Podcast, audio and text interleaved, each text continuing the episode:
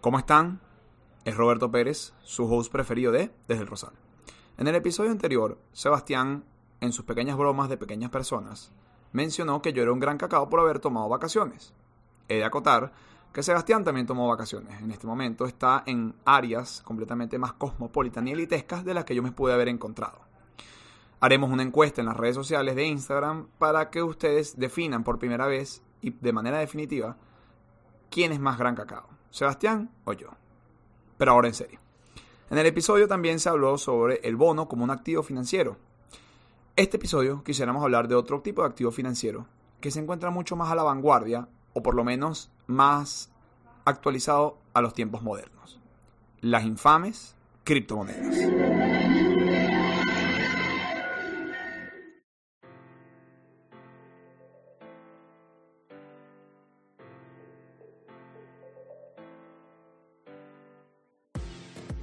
Épale, bienvenidos a Desde el Rosal. Mi nombre es Sebastián Carreño Leandro. Y Roberto Pérez Jimón.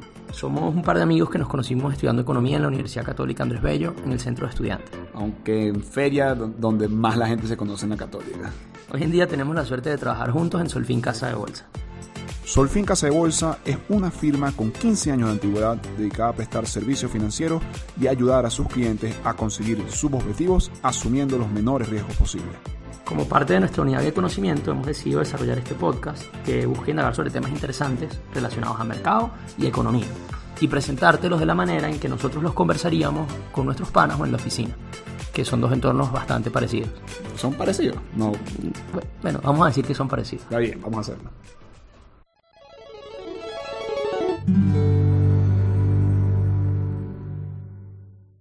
En enero del 2017, el precio del Bitcoin llegó a estar a mil dólares cada Bitcoin y para el cierre de ese año llegó a estar a niveles casi de los 20 mil dólares cada Bitcoin.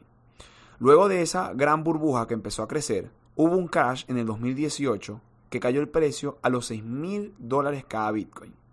Monstruoso. Ahora, después de esa gran caída, nadie nos explicó exactamente qué estaba detrás de todo esto. Lo único que escuchábamos en nuestros criptobros era que la moneda subía, de que la moneda bajaba, de que te metieras en esta Ether, en esta Litecoin, y que deberías comprarte una mina porque eso era lo más rentable para todos nosotros. Aquí es el Rosal, queremos que todos nuestros oyentes tengan más o menos una idea de lo que es una criptomoneda. Una criptomoneda es un activo digital que no se encuentra regulada por ningún banco central y es utilizada para la compra y venta de bienes y servicios. Esta tiene una tecnología criptográfica para que evite ser manipulada por parte de los fraudes, copiada y pueda ser traqueable para las diferentes transferencias. Nosotros desde el Rosal queremos profundizar más en el tema. Nosotros queremos saber cuál es la filosofía económica y política detrás de las criptomonedas. Queremos conocer cuál es la postura frente al KYC y el compliance que ha resurgido. Queremos también saber qué es más rentable, tradear o minar y finalmente qué ha inspirado a este movimiento de las criptomonedas. Y para explicarnos todas estas interrogantes, nosotros trajimos a una persona especializada en el mundo de las criptomonedas que además tiene un posgrado en blockchain y criptomonedas enfocado en el Bitcoin y maneja un fondo de inversión de criptomonedas en Venezuela llamado DLI Solutions. Buenas, ¿qué tal? Mi nombre es Ignacio Trompes. Soy lo que se puede conocer como un fanático de Bitcoin y alguna que otra de criptomoneda. Eh, en el ámbito profesional se me conoce como un especulador profesional dedicado al mercado de las criptomonedas o criptoactivos. Y estoy aquí conversando con mis buenos amigos de Solfin que me van a hacer una serie de preguntas interesantes.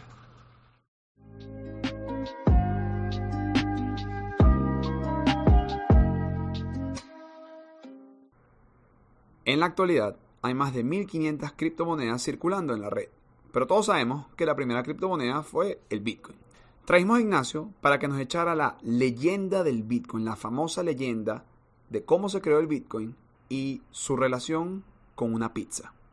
2008 se, se libera en los, en los chats de criptografía, en el Internet, un, un white paper que describe eh, un protocolo para dinero descentralizado o peer-to-peer cash electronic system. Eh, este protocolo ha sido tratado de ser creado varias veces, incluso en los años 90. Eh, por ejemplo, una persona que se llama Nick Sao, que los recomiendo que lo sigan todos en Twitter, un tipo sumamente inteligente, él creó algo que se llama BitGold, que supuestamente es uno de los precursores de Bitcoin, que él describía cómo crear un oro digital en los años 90, si no me equivoco, y mucha gente se trató de construir sobre esto. Em, para el 2008, nadie sabe quién o quiénes, que se hicieron llamar Satoshi Nakamoto por X razón, japonés, qué sé yo, les dio la gana, eh, sacan este white paper describiendo esto, mucha gente le parece interesante, y en enero del 2009 se lanza el protocolo ya con el código escrito y funcional. Y una persona que se llama Hal Finney, que muchos especulan que incluso él mismo Satoshi Nakamoto, fue Satoshi Nakamoto porque falleció, em, eh, hizo la primera transacción de Bitcoin en enero del 2009. Lo que se quedó bajo tierra o por los lugares oscuros de Internet por un año o año y pico hasta que eh, ocurre la primera transacción así por un bien, intercambiando bitcoins por un bien, que es el famoso día de la pizza, donde un carajo decidió cambiar dos pizzas por 10.000 bitcoins, lo cual hoy en día hubiera sido una decisión completamente retrasada. Y el carajo hasta el día de hoy es un tipo muy famoso. La leyenda viene porque nadie sabe quién es el carajo, ni quiénes son, ni por qué lo hicieron, ni si era un, un, tema contra los gobiernos, porque la cadena de bloques es algo escrito interesante, o si era porque los tipos simplemente querían una nueva innovación. En fin, es que la broma funciona, funcionó desde ese entonces y sigue funcionando hasta hoy en día.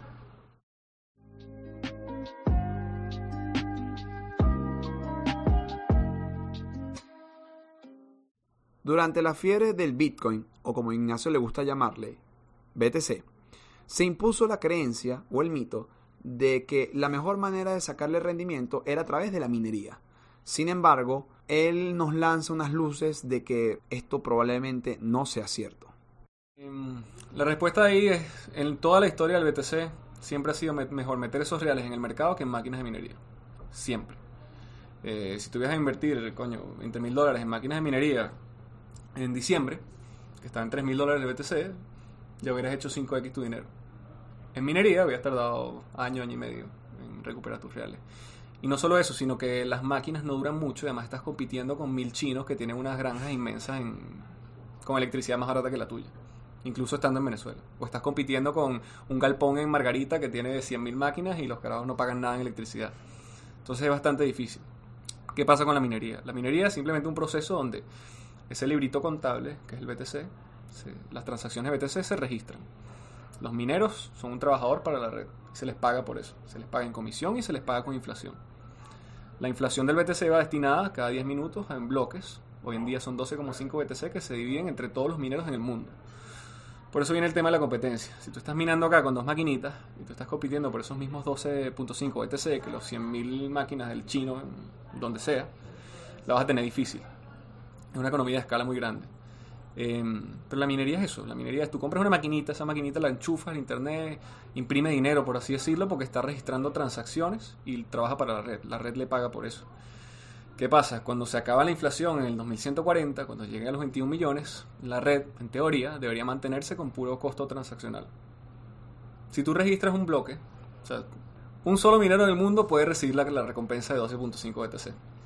Ese minero lo que hizo fue agarrar todas las transacciones del mundo, las registró, una página en blanco. Esa página en blanco la mandó a la red. Él empieza a hacer una computación de.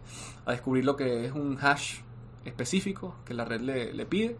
El primer minero que descubra eso en el mundo se lleva la recompensa. Es una carrera, por así decirlo. Entonces, mientras más, más poder computacional tienes tú, más rápido eres en esa carrera.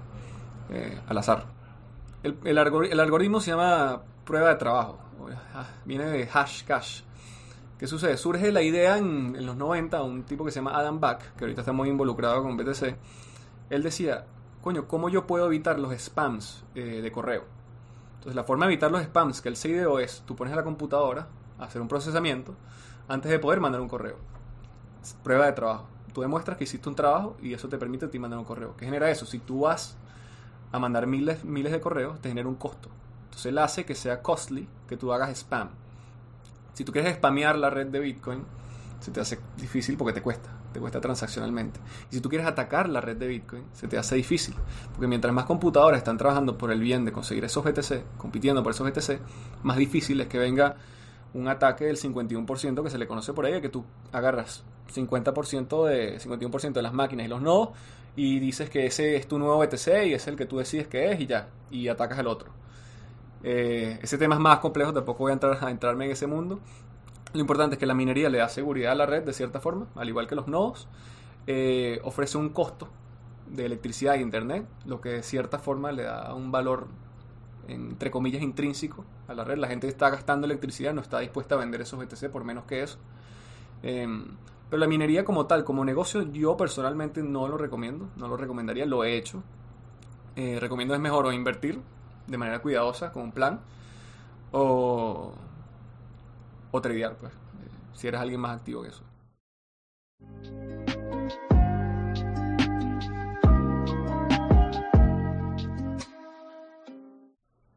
Una de las mayores críticas que surgen sobre las criptomonedas es cómo éstas no son reguladas por las políticas del compliance, el KYC.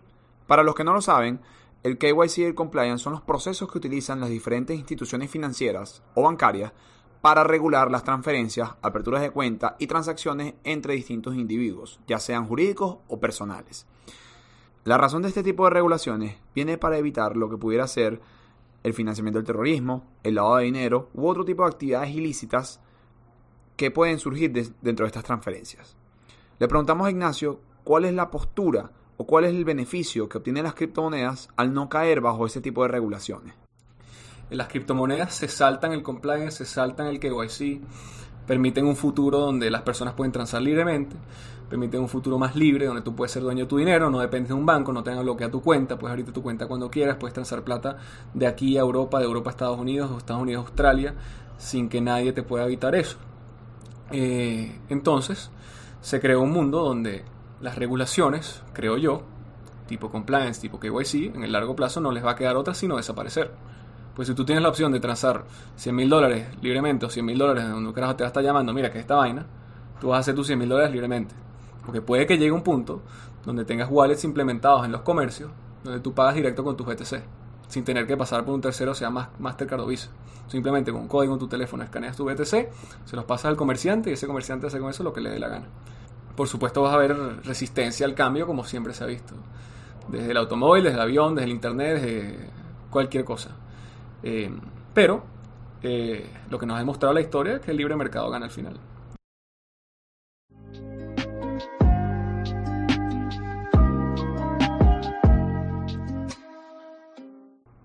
Bueno, y ahora entramos a la parte que a mí más me interesa, que es la filosofía política detrás de esta ideología económica. ¿Por qué? Porque detrás de todas estas ideas económicas que nosotros conocemos, como el capitalismo o el comunismo y, las divergencias, tienen por detrás un final o una meta que generan los policymakers o los hacedores de política. Ellas pueden ser muy exitosas o pueden tener un fracaso rotundo. Las criptomonedas entran dentro de un nuevo proyecto económico que generan las tendencias de los libertarios. Pero nosotros quisiéramos saber cuál es la revolución que ellos han traído dentro del mercado financiero y viendo que Facebook está tomando como precedente el acceder a ese mercado de criptomonedas, ¿qué ha hecho o qué significa para el futuro de este activo? Bueno, eh, las criptomonedas o el Bitcoin se prestan bastante a tendencias libertarias porque es un libre mercado completo. un libre mercado donde tú puedes transar con quien quieras, cuando quieras, y ningún banco central, ni Donald Trump, ni Nicolás Maduro, ni ninguna institución te puede decir que no. Eso es lo que más vale de esto. Entonces eso se pega bastante con el tema de la filosofía libertaria del libre mercado sin regulaciones. Tú puedes tener regulaciones a, la a los entes como Coinbase, pero tú no puedes regular el Internet, por así decirlo, las transacciones a través del Internet. Si alguien quiere transar, lo va a hacer. Eh, por eso es que muchos libertarios o personas amantes del mercado se han apegado mucho al tema de las criptomonedas. Y bueno, eh, si un gobierno quisiera atacar la red de Bitcoin, la tiene extremadamente difícil.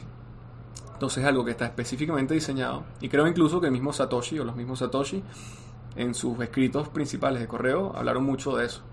De mira, eh, esto está para evadir, para evadir gobiernos, para evitar regulaciones. Eh, si yo creo que el mercado es la mejor forma de, de darle precio a los bienes y servicios, porque el mercado no puede ser una buena forma de darle precio al dinero. A mí me gusta bastante la idea de Facebook. Me parece bastante buena porque ellos tienen 2 mil millones de personas en esa, en esa página que nadie usa, en verdad, pero bueno. Si tienen 2 mil millones de personas asignadas ahí, bueno, para bueno, WhatsApp y Instagram deberán usar. Eh, coño, imagínate que tú tienes mil millones de esos que no son bancarizados. y tú puedes crear una criptomoneda que de cierta forma puede transar libremente, sin fronteras, de cierta forma evadiendo regulaciones. Le das a esos mil millones de personas una oportunidad de tener un sistema financiero para ellos. Pasa que los gringos a veces no entienden, o la, gente con, del mundo convencional no entiende que, el mundo es muy grande. O sea, se quedan en su burbuja americana de 300 millones de huevones que tienen todos cuenta de banco y, creen que el mundo es de mariposas y unicornios. No, el mundo no es así. Tiene 7 mil millones de personas, la cual la mayoría no tienen internet ni teléfono y poco a poco lo irán teniendo y mientras tengan eso van a poder tener un sistema financiero si Facebook o empresas así grandes pueden ofrecer ese servicio. Por supuesto, hay alguien por ahí en Twitter, no me acuerdo quién era, que decía, mira, si Libra de Facebook hace algo para BTC, es dos formas, las dos formas son buenas, pues si demuestra algo, las, dos maneras son buenas. Si, si Facebook lanza su moneda, eh, trae a mil millones de personas al mundo de las criptomonedas. Van a ver qué es una criptomoneda, van a ver cómo funciona, van a ver las diferencias entre Facebook, BTC, Ether, lo que sea. Si Facebook no puede lanzar su criptomoneda, demuestra por qué el Bitcoin es tan importante. Porque si el gobierno americano o el Senado o Suiza, lo que sea, pudo parar a Facebook, nadie ha podido parar a Bitcoin. Fuertes declaraciones, Ignacio. Pero él no se va hasta darnos una pequeña recomendación a nosotros y en especial a los gobiernos del mundo sobre qué exactamente deberían de hacer con el Bitcoin o el BTC. Imagínate, mira, que te, pongo una, teoría de juegos muy sencilla aquí. Tú compras Bitcoin como Estado, sin decirle a nadie.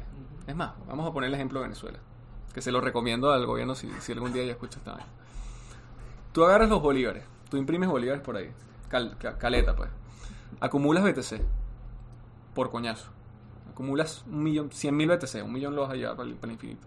Tú acumulas tus 100 mil BTC. Después, ¿qué haces? Número uno, le anuncias al mundo que estás acumulando BTC. O sea, la especulación de los chinos y los gringos no va a ser normal. Ahí listo, pagaste tu deuda externa. Duplicaste tus reales. Número dos, haces que sea completamente legal, transable y fuerza. Que la gente en vez de ahorrar en Petro, ahorre en Bitcoin en los bancos. O sea, le abres una cuenta, ahorre en Bitcoin. Listo, es que era ya 10 carros voladores en dos años. es que te haces el país más rico del mundo. Porque tú, pues, por supuesto, ¿quién está pagando eso? Si tú estás imprimiendo bolívares, te lo está pagando la población. Sin impuestos. Entonces es un poco sketchy. Pero se puede hacer.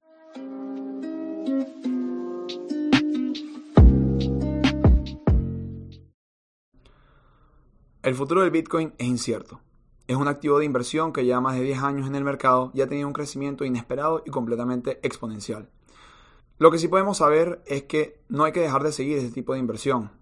No hay que dejar de seguirlo porque no sea un activo tradicional que ya todos conocemos, porque puede ser un disruptor del mercado y un revolucionario que está dispuesto a quedarse. O quién sabe, capaz esta será otra moda pasajera de la que no volveremos a hablar. Lo que sí podemos saber es que vamos a mantener un seguimiento a este tipo de activos mi nombre es Roberto Pérez y seguiremos sintonizando de Desde el Rosal.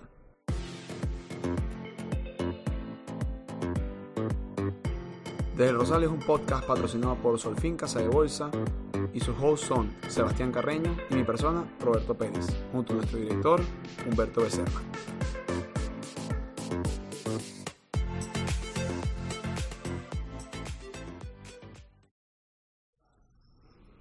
¿Cómo están?